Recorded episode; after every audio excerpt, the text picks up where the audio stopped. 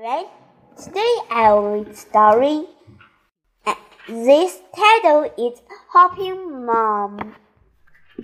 Hopping Mom. Mom says you can go to work with me today. I love to help Mom at work. Mom is a vet. She helps animals that are scared or, or, or not. Some animals are pets, and some wild animals I help take care for them. I help walk the dogs.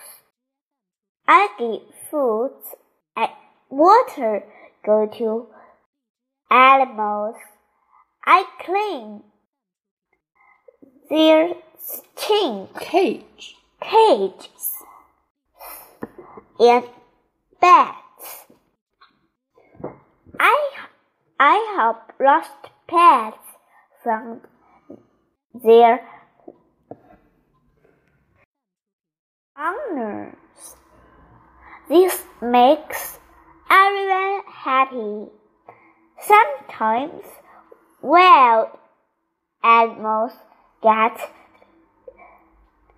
scared sick or not. Mom makes hurt. Mom makes them be- better. We take them back home. This is a good, good place for animals to get well.